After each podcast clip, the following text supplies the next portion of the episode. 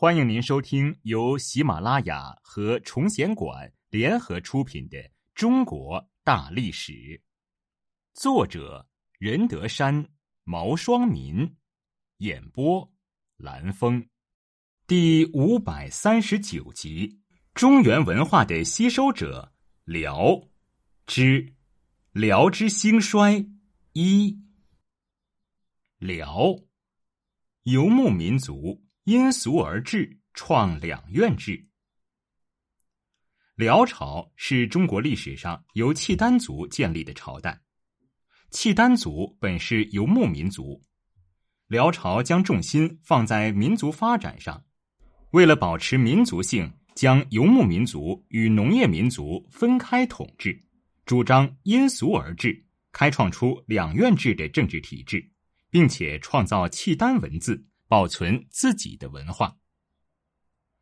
辽朝曾大力学习汉族文化，模仿唐代制度，建立城池，祭拜孔子，开少数民族政权之先河。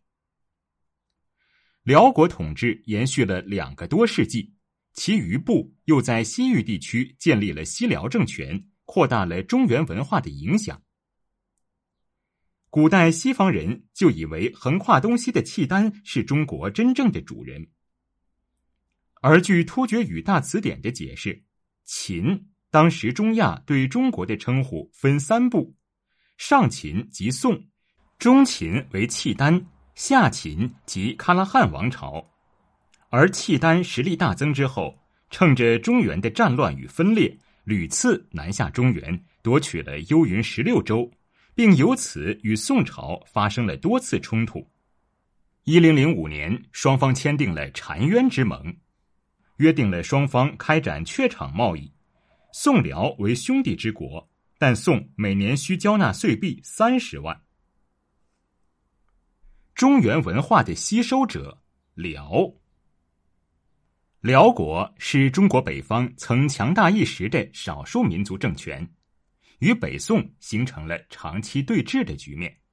他大力吸收中原文化，建造城市，创立文字，创造了融农耕文化与游牧文化于一体的辽国文化。辽国灭亡后，其余部又在西域地区建立了西辽政权，扩大了中原文化的影响。辽之兴衰。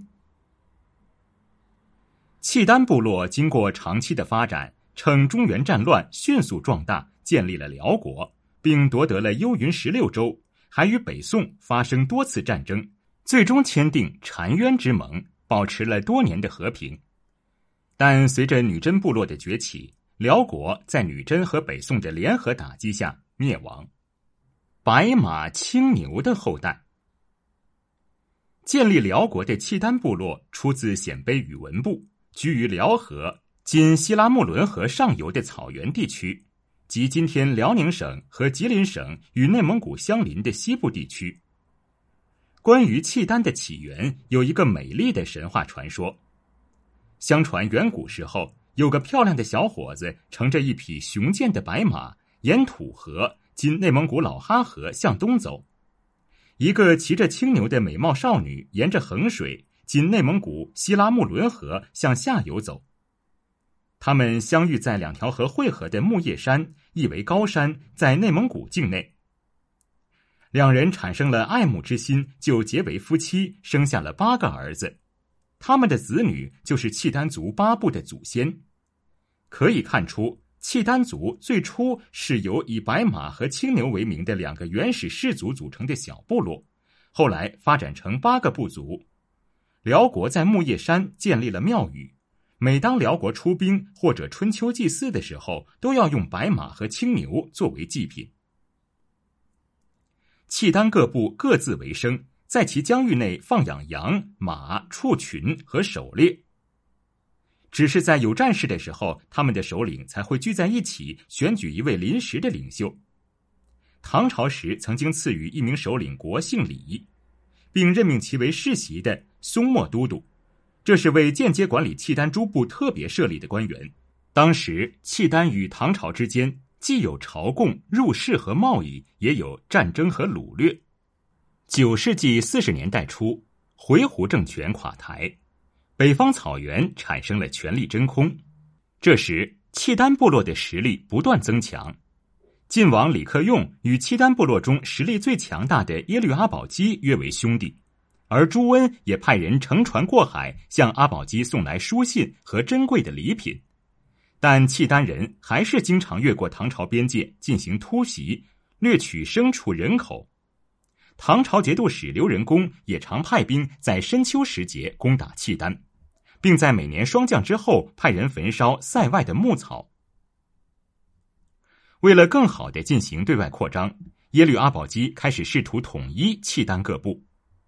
九零七年，阿保机通过部落联盟选举的仪式正式继任可汗，成为名副其实的契丹族领袖。阿保机继任可汗之后，修建城池，招来躲避中原战乱的汉人，实力不断壮大。为了加强自己的统治。阿保机又从契丹各部挑选健壮勇武的兵士，建立了自己的侍卫亲军复兴军，使他成为自己统治权力最可靠的保障。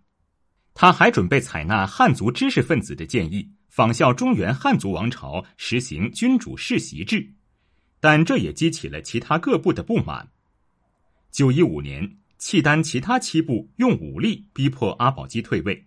阿保机退位后，仍然保留着对自己所建汉室城池的控制权，拥兵自立。九一六年，阿保机在妻子的建议下，向其他七部首领写信说：“你们吃的盐都是我供给的，你们都应该来犒赏我。”各部首领接到信件，都准备礼品前去赴宴。耶律阿保机在宴席上突然变脸：“契丹强盛都是由于我努力的结果，你们只不过是沾了我的光。”但是你们竟然合伙把我赶下了首领之位，既然你们不愿意给我权位，今天我只好用武力强抢了。说罢，伏兵四起，各部首领被当场格杀。阿保机随后统一了各部，成为契丹部落的首领。经过多年的经营，契丹成了当时北方少数民族中最强盛的民族，党项、市委、回鹘等都成为了契丹的附庸。